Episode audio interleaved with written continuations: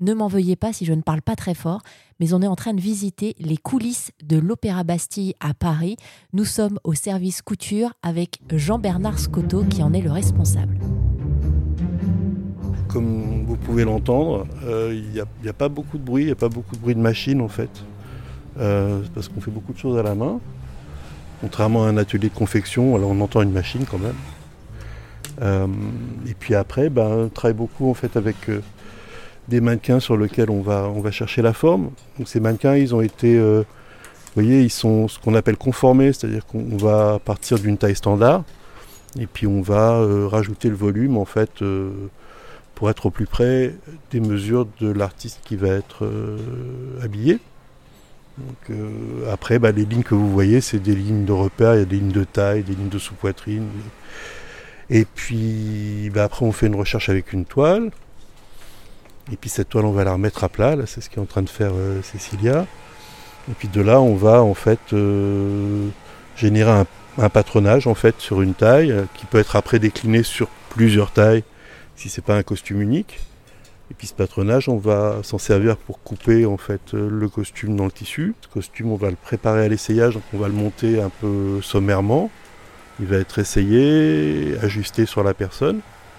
Euh, et après, du coup, on va le régler.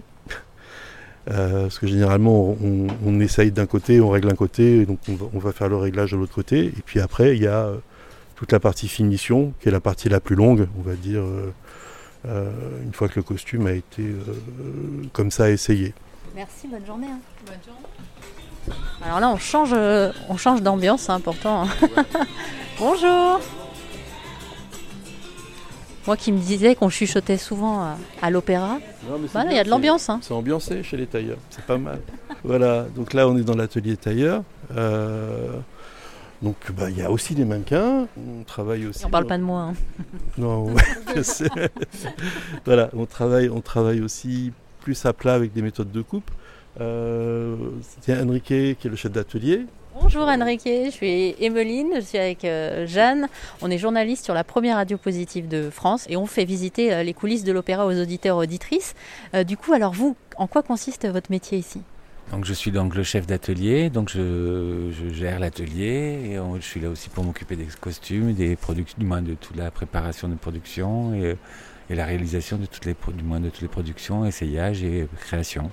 Alors la partie euh, essayage, euh, du coup, ça prend du temps. Il y a euh, bah, les artistes qui vont venir ici, ça doit être quand même un moment à part aussi. Ça prend du temps. On essaye chaque fois tout le monde, une fois ou deux fois. Et même quand il y a une reprise, on est obligé de réessayer tout le monde à chaque fois. Donc ça fait, oui, il y a une heure d'essayage par personne en fonction du nombre qu'il y a. Oui, oui, oui, ça peut être volumineux en temps, oui. Et en plus, je vois que c'est évidemment, parce qu'on est dans la partie tailleur, c'est les costumes, euh, c'est pas dans la vie de tous les jours ce qu'on mettrait pour pouvoir être à l'aise sur scène. Donc vous devez utiliser des tissus spéciaux pour permettre aux artistes de se sentir bien Bon, euh, on utilise, euh, non, on fait d'historique, on fait du moderne, on fait de tout. Donc c'est, euh, oui, il faut qu'ils se sentent bien, mais en même temps, ils sont, obligés d'être, de se faire aussi aux formes des costumes. Des fois, ils pèsent très lourd, des fois c'est du cuir, des fois c'est des choses historiques très droites, très court, des, culottes, des, voilà. Donc tout ça, c'est, ça dépend en fonction de chaque création, en fait, oui, chaque spectacle. Merci à Jean-Bernard Scotto et toutes ses équipes du service couture de l'Opéra Bastille.